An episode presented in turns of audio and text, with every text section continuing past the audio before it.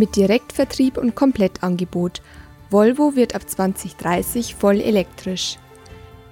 Herzlich willkommen zum Autohaus Podcast. In diesem Format liefern wir Ihnen als Fachmagazin Autohaus regelmäßig Hintergrundinformationen und Insiderwissen. Heute zum Thema Direktvertrieb bei Volvo.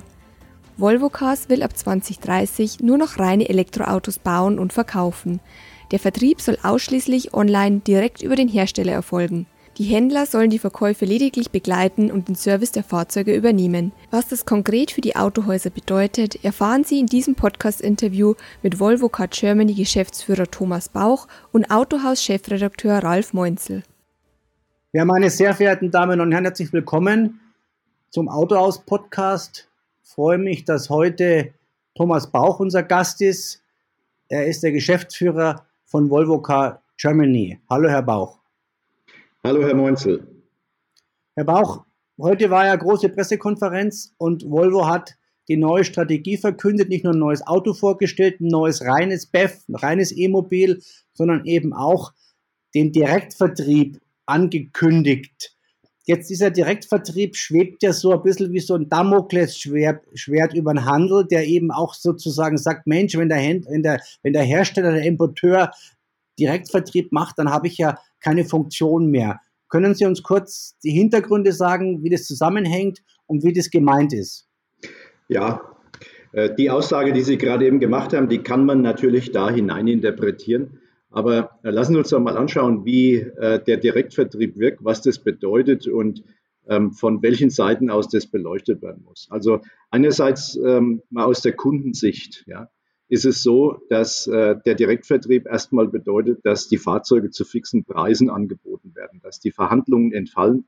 Und wir wissen ja aus diversen ähm, äh, Kundenbefragungen, äh, dass das die Themen sind, die die Kunden auch umtreiben. Also der Kaufprozess wird vereinfacht. Ähm, er wird auch vereinfacht, weil die Komplexität des Produktes entsprechend ähm, äh, kleiner wird und ähm, über diesen Weg ein deutlich einfacheres ein deutlich, deutlich einfacherer Kaufprozess entsteht, äh, um zum eigenen neuen Fahrzeug zu kommen.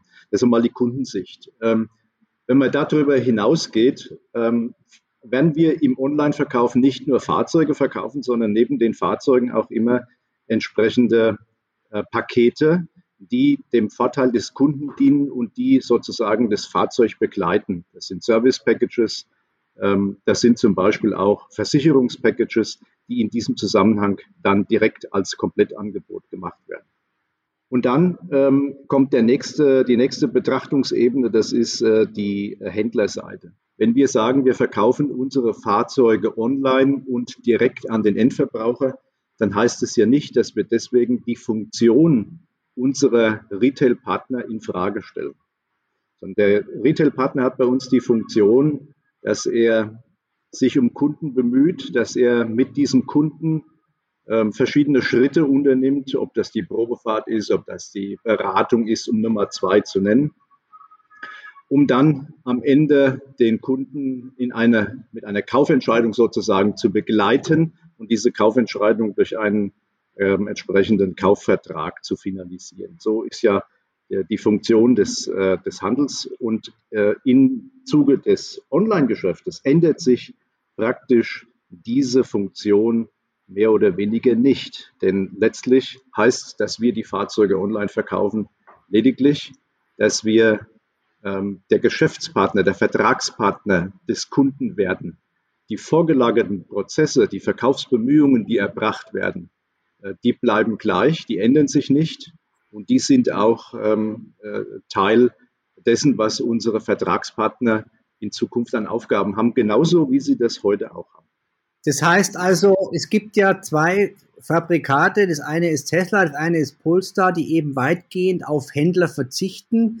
Diesen Weg wird Volvo, also nicht weitgehend, die gar nicht, die gar keine Händler haben, diesen Weg wird Volvo nicht beschreiten, sondern man setzt hier auch weiterhin auf den Handel ist es dann jetzt sozusagen eine unechte Agentur mit anderen Mitteln?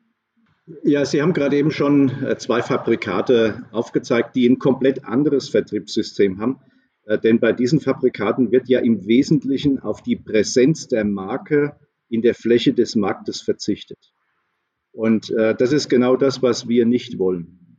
Wir wollen also die Präsenz der Marke und das ist eigentlich dann neben den, dem eben beschilderten Prozess der Kaufvertragsentscheidung beziehungsweise der Begleitung zu diesem ähm, ist die nächste Funktion, die maßgebliche Funktion ja unserer Retail-Partner, die Präsenz der Marke in der Fläche im Markt.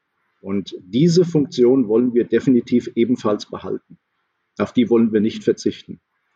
Insofern haben wir von den Funktionen, die heute unsere Vertragshändler ausführen, nämlich die Präsenz der Marke im Markt, das äh, Suchen, das Bemühen um den Kunden, das Begleiten des Kunden bis zu dessen Kaufentscheidung, all diese Faktoren bleiben erhalten, auch in Zukunft. Das Einzige, was sich aus unserer Sicht hier über den Online-Vertrieb ändert, ist, dass das Abschließen des Kaufvertrages eben nicht mehr mit dem Händler erfolgt, sondern die Kaufvertragsabwicklung ähm, äh, erfolgt zwischen dem Endkunden und Volvo direkt. Nun bekommt ja der Händler eine Provision von 8%. Wie hat sich denn äh, der Handel mit diesem Thema jetzt ähm, abgefunden? Für die Verkaufsbemühungen, die ähm, unsere Partner erbringen, die ich gerade eben schon beschrieben habe, aber auch für die Präsenz der Marke im Markt und die damit verbundenen Investitionen ähm, und für die ähm, faktischen Tätigkeiten, die in dem Zusammenhang mit äh, dem ähm, Kaufvertragsprozess, aber auch mit, sagen wir mal, der Übergabe des Fahrzeugs und äh, den damit verbundenen äh, Servicearbeiten, Zubehörverkauf und dergleichen. Für all diese Tätigkeiten ähm, erhält unser Partner eine Entlohnung. Was ändert sich jetzt konkret für den Händler? Also die Marge verändert sich in Form der Provision. Äh, gleichzeitig äh, verkauft, werden die Fahrzeuge ja auf, auf Rechnung und auf Namen von, von, von Volvo Deutschland verkauft. Ähm, das heißt, die Fahrzeuge gehören dem Händler nicht mehr. Er muss also keine Vorführwagen vorhalten und auch keine, keine, kein, kein Stock, den, den, man, den er bezahlen muss. Ja, das ist äh, genau der Punkt. Also die mit dem Neufahrzeug verbundenen Prozesse, ähm, wie zum Beispiel der Einkauf von dem Fahrzeug, die Bestandshaltung und dergleichen, die entfallen in dem Zusammenhang. Und damit eben auch Risiko und Kosten für den Handel. Damit auch Risiko und Kosten.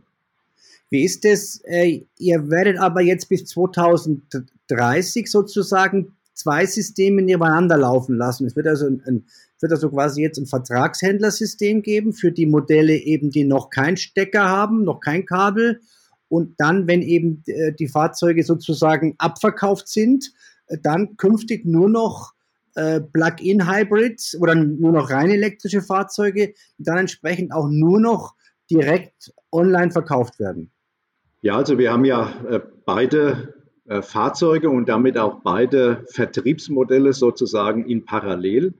Und äh, die verschieben sich natürlich äh, phasenweise äh, gegenseitig im Lauf der nächsten Jahre bis äh, zu dem eben von Ihnen genannten Datum 2030, zu dem wir ähm, 100 Prozent unserer Fahrzeuge elektrisch verkaufen wollen. Ähm, 2025 ist im Moment die Planung, 50 Prozent voll elektrisch zu verkaufen.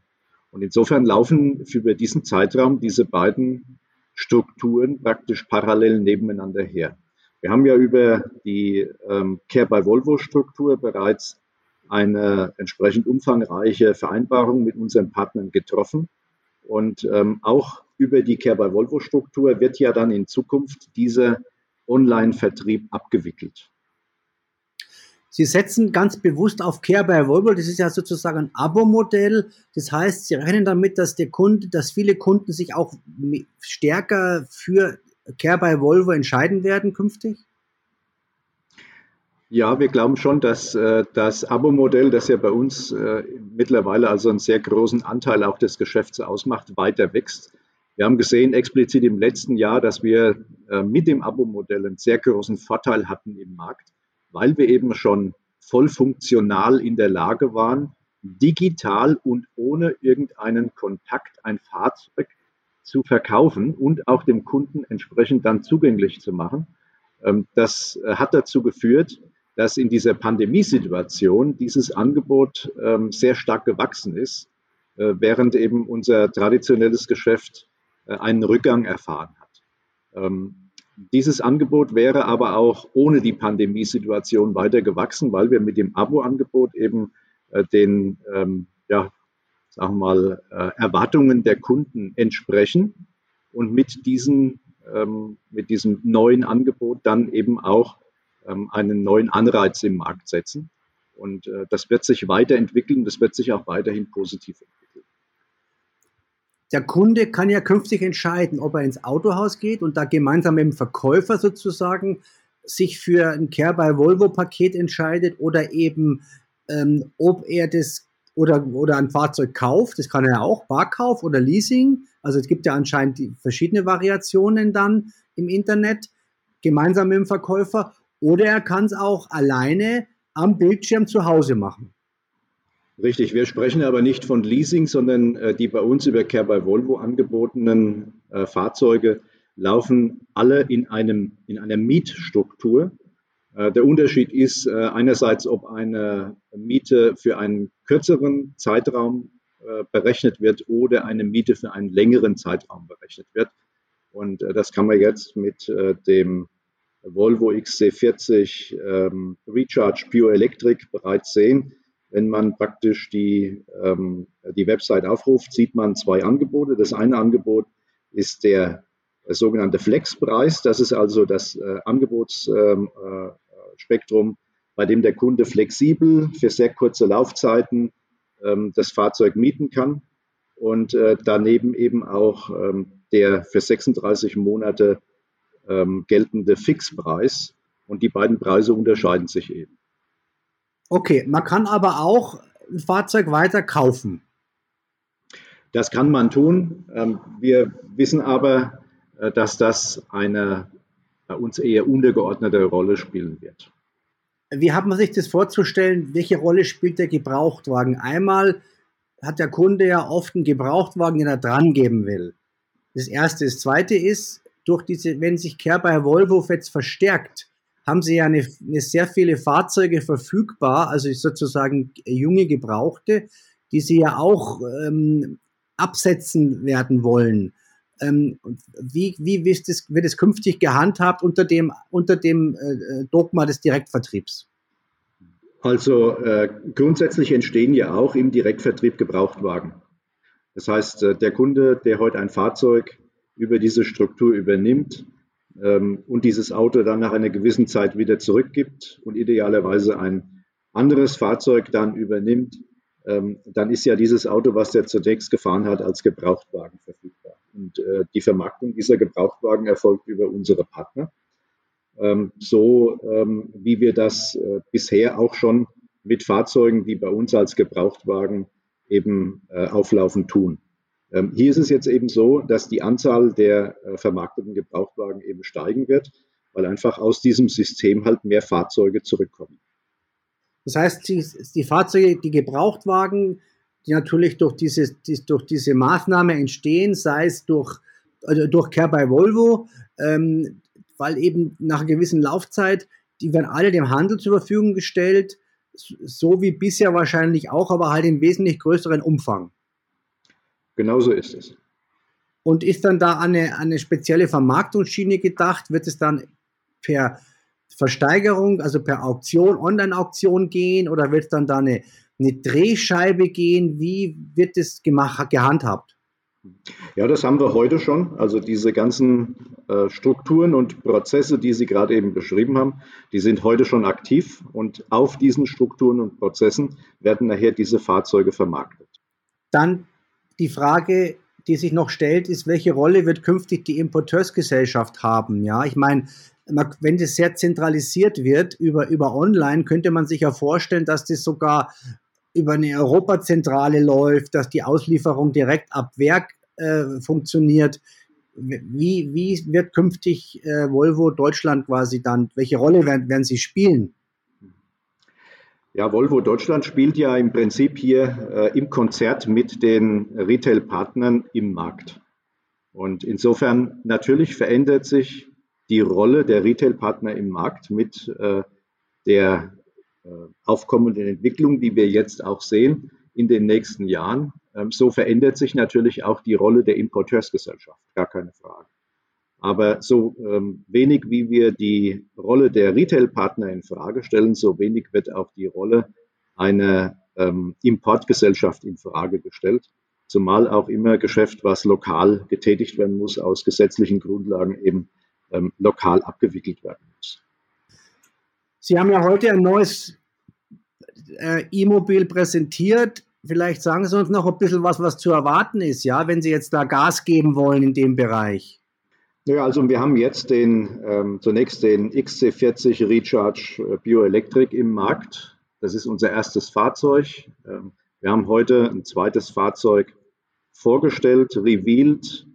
Ähm, dieses Auto ist praktisch ein Crossover auf der Basis des XC40. Ähm, äh, ein ebenfalls voll elektrisches Fahrzeug, das ähm, mit äh, einer schon vereinfachten Trimstruktur angeboten wird und deswegen ähm, sehr genau auch in diese äh, eben beschriebenen Online-Aktivitäten, Vertriebsaktivitäten passt.